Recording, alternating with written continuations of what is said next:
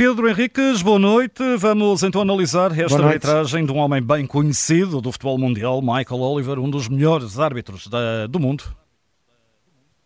Sim, uh, o árbitro inglês que uh, pelo menos é chamado, uh, na maior, como há alguns árbitros, como ontem tivemos o Clement Turpin, etc., são árbitros cujo nome a gente começa só a ouvir falar e, portanto, neste momento são dos mais conceituados e considerados. Não quer dizer que sejam árbitros a fazer boas prestações, são coisas distintas.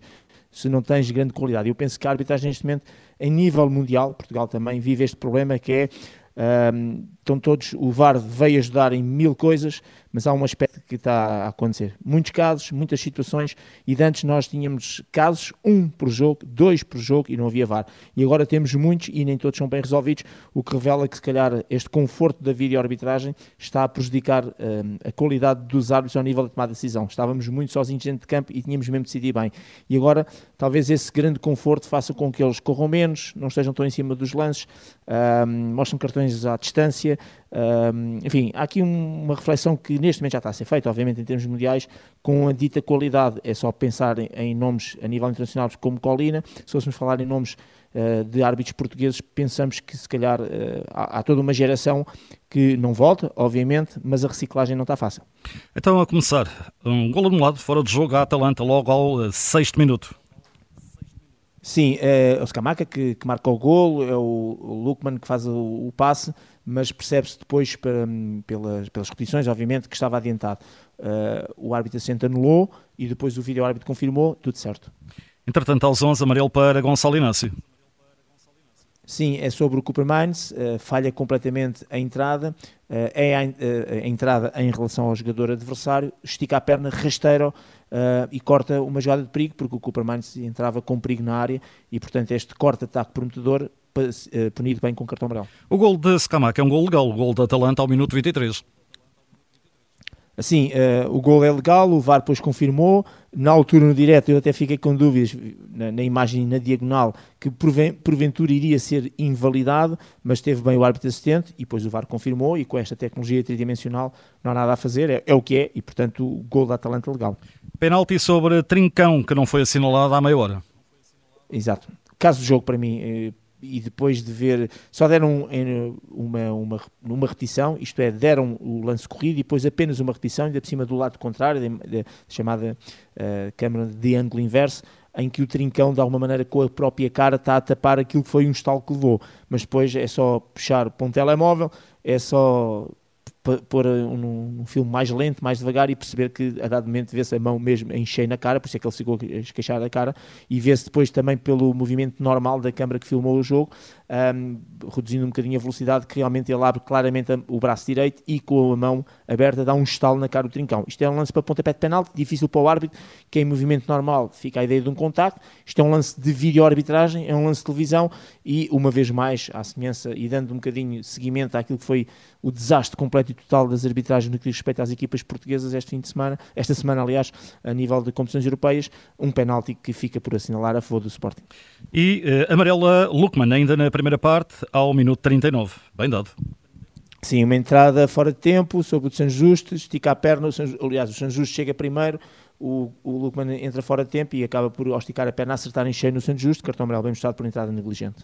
Mais um lance de análise, ainda na primeira parte, é o Scalvini, que também vê amarelo, minuto 42. Exato.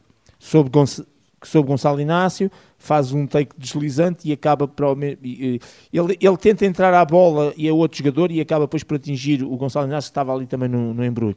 É uma entrada inicialmente de take deslizante e depois com os dois pés acerta cheio no Gonçalo Inácio, durinha esta entrada, um, bem o árbitro mostrar aqui o cartão branco. Minuto 43, há também amarelo para Kolasinic sobre Trincão, um, o árbitro até fez aquele gesto de 1, 2, 3, que significa que estás a infringir com presença às leis do jogo, isto é, já fizeste mais do que uma falta, às vezes não significa que sejam três, uh, por isso cartão amarelo e, e, bem o árbitro neste cartão amarelo. Ainda três lança para a análise, ao minuto 62, há um amarelo para Martin de Rume. No limite do cartão vermelho, um, tem a sorte, entre aspas, do Guilherme estar com a perna direita um, no ar, isto é, em salto, e quando sentiu o contacto, como a perna está no ar, digamos que vai no movimento. Se o Guilherme tem a perna direita fixa no chão, não sei se tinha continuado o jogo, mas a, certeza é que a entrada uh, era passível de cartão vermelho. Assim ficou mais atenuada um, e o cartão amarelo apenas por negligência, o tal lance que a gente diz que não tem conta ou perigo as consequências do seu ato para com o adversário, por isso, bem, esta decisão de apenas ser amarelo. Para além dos 90, ainda dois cartões, um deles é para Morita, exatamente em cima do minuto 90. Exato, por protestos. O Morita, enfim, criou o lançamento noutro sentido uh, e o árbitro não deu e faz aquele gesto com o braço de protesto, sinal de, de que não concorda. Foi demasiado evidente e ostensivo e o árbitro mostrou o cartão amarelo. E finalmente, Mateus Reis, eh, Reis também uh, se habilitou um cartão amarelo.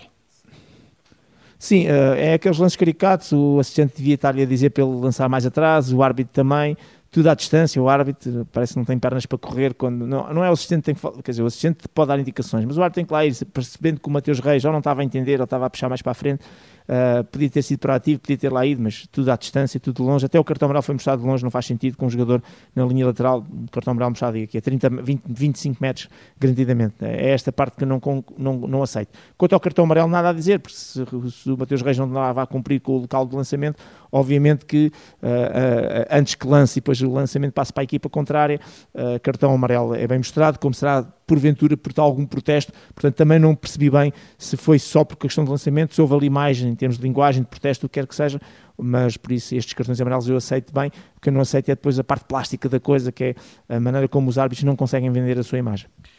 Nota então final para Michael Oliver, o árbitro do uh, jogo, o árbitro inglês de 38 anos de idade. Olha, foi um jogo com 24 faltas, 17 das quais cometidas pela Atalanta. Eu, na primeira parte, no direto, disse que uh, o Atalanta estava a vestir bem aquela pele do, de, do pescoço para baixo, é tudo canela, porque realmente foram muito duros na maneira como abordaram o jogo. O Sporting só fez 7 faltas, um jogo com 6 cartões amarelos. Uh, obviamente que a gente aqui procura só puxar os lances mais claros e evidentes, mas com uma análise mais profunda iríamos buscar mais situações de cartão amarelo, sobretudo para a Atalanta e sobretudo na primeira parte. Mas, independentemente disso, que para mim não é a parte mais importante e relevante tem muito a ver com a questão do minuto 30, em que o VAR tinha mesmo que ajudar. Aquilo é um lance daqueles que não, não é uma questão de interpretação. Tu dás, abres a mão e dás um estalo na cara do adversário, não há como, sem querer, de propósito, não conta. Aliás, a própria lei eh, tá, já há muito tempo passou e saltou essa parte do intencional, já nem sequer lá está.